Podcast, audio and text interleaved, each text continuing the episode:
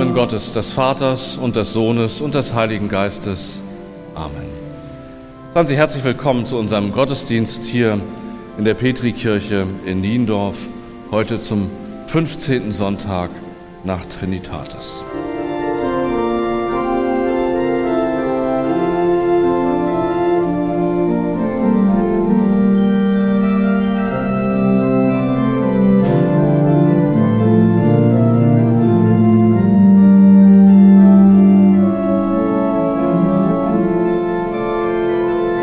Gnade sei mit uns und Friede von Gott, unserem Vater und dem Herrn Jesus Christus.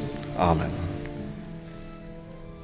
Liebe Gemeinde, Sie haben es wahrscheinlich ja auch mitbekommen, nach drei Jahren Pause, verursacht durch die Corona-Pandemie, kamen in der vergangenen Woche rund 150 Staats- und Regierungschefs zur 77. UNO-Vollversammlung mit Generaldebatte in New York zusammen. Keine gewöhnliche Zusammenkunft, sondern eine im Schatten, im Schatten der Ereignisse von Corona, Ukraine-Krieg der damit verbundenen Energie- und Wirtschaftskrisen.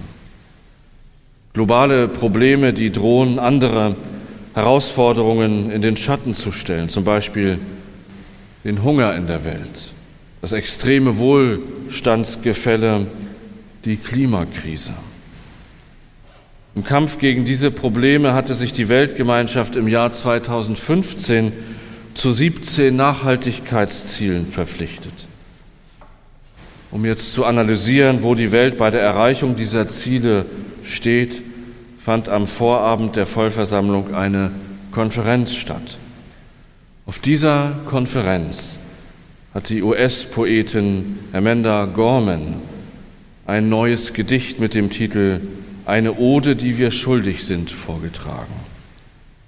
Sie erinnern sich vielleicht, Amanda Gorman war die junge Frau, die mit ihrem Gedicht The Hill We Climb bei, dem, bei der Amtseinführung des US-Präsidenten Joe Biden weltweites Aufsehen erregt hat.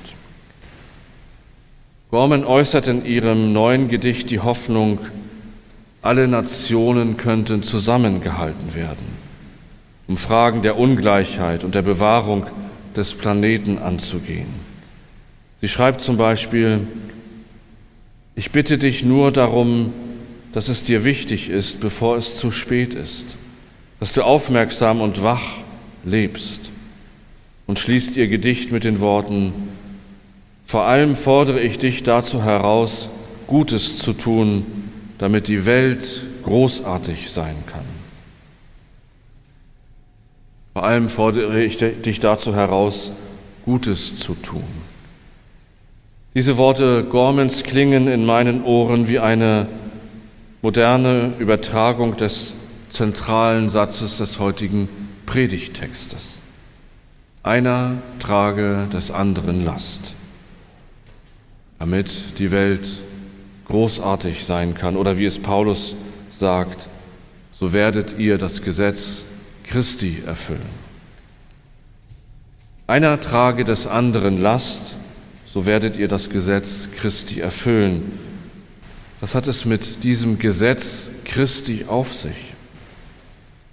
Im Markus-Evangelium lässt Jesus keinen Zweifel daran, als er nach dem wichtigsten Gebot gefragt wird. Das höchste Gebot, sagt er, ist das. Höre Israel, der Herr, unser Gott ist der Herr allein und du sollst den Herrn, deinen Gott, lieben von ganzem Herzen, von ganzer Seele, von ganzem Gemüt und mit all deiner Kraft. Das andere ist dies, du sollst deinen Nächsten lieben wie dich selbst. Es ist kein anderes Gebot größer als diese, sagt Jesus. Paulus betont an dieser Stelle das Gesetz Christi im Gegensatz zum jüdischen Gesetz mit seinen zahlreichen Vorschriften. Der Apostel hat den Galaterbrief gerade deshalb geschrieben, weil in den Gemeinden dort in Galatien judenchristliche Missionare aufgetreten waren, die von den Heidenchristen die Beschneidung und die Einhaltung der jüdischen Zeremonialgesetze forderten. Und damit der alleinigen Rechtfertigung aus dem Glauben widersprachen. Das heißt also, mein Glauben an Christus ist nicht an die Befolgung bestimmter Gebote und Vorschriften gebunden, bleibt aber natürlich in meinem Leben als Christ auch nicht folgenlos. Aber was das für jeden Einzelnen heißt, kann dann ja auch ganz verschieden sein. Es kann zum Beispiel bedeuten, sich einzusetzen gegen extreme Armut oder für die Bewahrung der Schöpfung, für Frieden und Gerechtigkeit mit den kleinen Mitteln, die ich habe und auch durch meine Stimme bei politischen Entscheidungen. Einer trage des anderen Last, so werdet ihr das Gesetz Christi erfüllen. Dies ist nur ein Satz aus dem ganzen Predigtext, den ich Ihnen jetzt in zwei Abschnitten vorlesen möchte. Vor fast 2000 Jahren, vor dem Hintergrund dieser Konflikte um das Verständnis der Gesetze aus dem Judentum in den christlichen Gemeinden in Galatien geschrieben, kannte Paulus natürlich einige der Herausforderungen, die wir heute haben, nicht.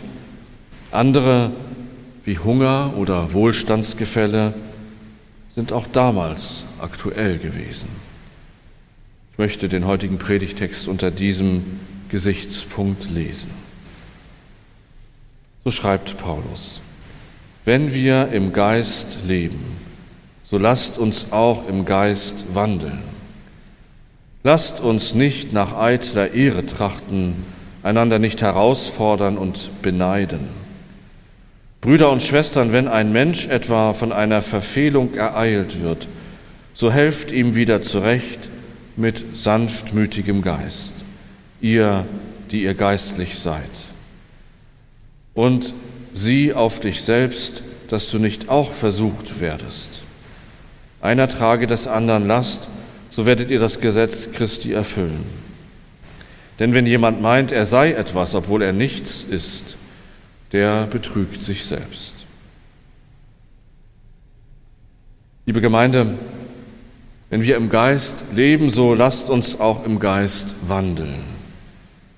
Ich bin mir ziemlich sicher, dass die allermeisten Menschen die Sie hier sind und auch in unserem Lande die Nachhaltigkeitsziele der Vereinten Nationen unterstützen. Extreme Armut, Klimawandel und Wohlstandsgefälle für übel halten. Doch wenn es darum geht, selbst auf etwas zu verzichten, dann fühlt sich das irgendwie anders an. Manchmal sieht es dann auch anders aus. Ich bitte dich nur darum, dass es dir wichtig ist, bevor es zu spät ist, dass du aufmerksam und wach lebst, hat Amanda Gorman gesagt. Im Galaterbrief heißt es, und sieh auf dich selbst, dass du nicht auch versucht werdest. Also nur auf die Politik zu verweisen, ist zu wenig, auch wenn die globalen Probleme sicherlich nur auf Staatsebene gelöst werden können aber wachsam sein und meinen eigenen Beitrag leisten, das geht immer. Der Predigtext endet mit drei Versen, die sich zunächst sehr kritisch anhören, doch in Wahrheit eine sehr positive Botschaft enthalten. Hören Sie selbst. So schreibt Paulus, irret euch nicht. Gott lässt sich nicht spotten.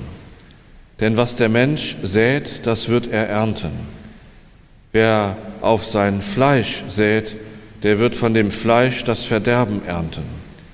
Wer aber auf den Geist sät, der wird von dem Geist das ewige Leben ernten. Lasst uns aber Gutes tun und nicht müde werden, denn zu seiner Zeit werden wir auch ernten, wenn wir nicht nachlassen. Darum, solange wir noch Zeit haben, lasst uns Gutes tun an jedermann, allermeist aber an des Glaubens Genossen. Der Herr segne an uns sein Wort. Amen. Die junge Poetin Amanda Gorman sagt, vor allem fordere ich dich dazu heraus, Gutes zu tun, damit die Welt großartig sein kann. Als hätte sie vorher Paulus gelesen. Lasst uns aber Gutes tun und nicht müde werden, denn zu seiner Zeit werden wir auch ernten, wenn wir nicht nachlassen. Etwas Gutes zu tun bewirkt etwas. Auch wenn wir mit unseren kleinen Kräften nur wenig tun können. Afrikanisches Sprichwort, Sie kennen das bestimmt, sagt, viele kleine Leute an vielen kleinen Orten können viele kleine Dinge tun und sie können das Gesicht der Welt verändern. Eine ermutigende Perspektive. Eine Perspektive, die Kraft geben kann und auch Kräfte freisetzen kann.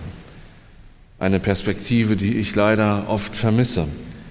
Viel häufiger höre ich Klagen über den eigenen Verzicht. Manche davon sind sicher berechtigt, wenn manchen das Wasser bis zum Halse steht. Doch das ist ja nicht bei allen der Fall. Ich glaube, wir brauchen eine neue Perspektive. Nicht auf das schauen, was ich verliere, sondern auf das, was jemand anders gewinnt. Das macht mich fröhlich und auch zuversichtlich. Darin bestärkt mich auch der Wochenspruch. Alle eure Sorge werft auf ihn, denn er sorgt für euch. Was für ein wunderschöner Bibelvers aus dem ersten Petrusbrief.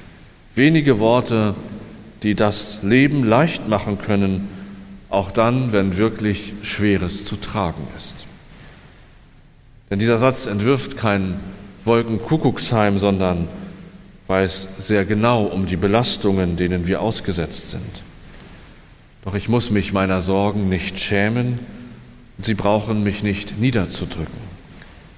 Denn es gibt Gott, auf ihn darf ich meine Sorgen werfen. Nicht nur einfach loslassen, sondern sie auch bei ihm lassen.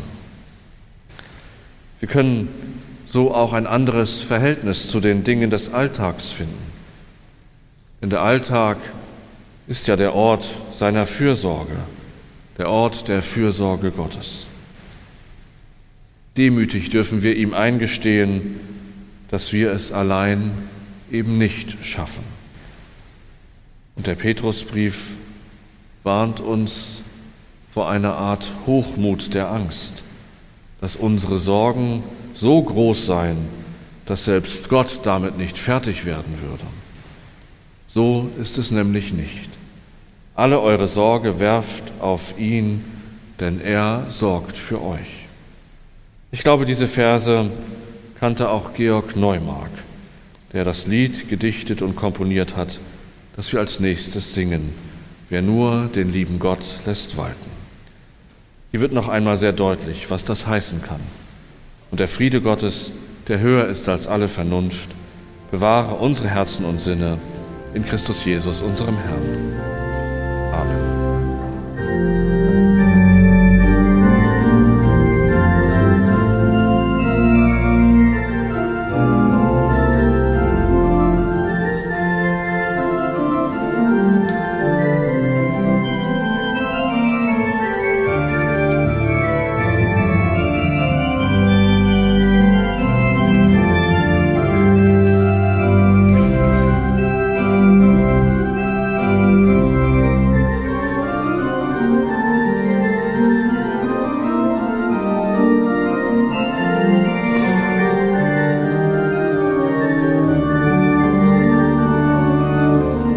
Hin im Frieden des Herrn. Der Herr segne euch und behüte euch. Der Herr lasse leuchten sein Angesicht über euch und sei euch gnädig.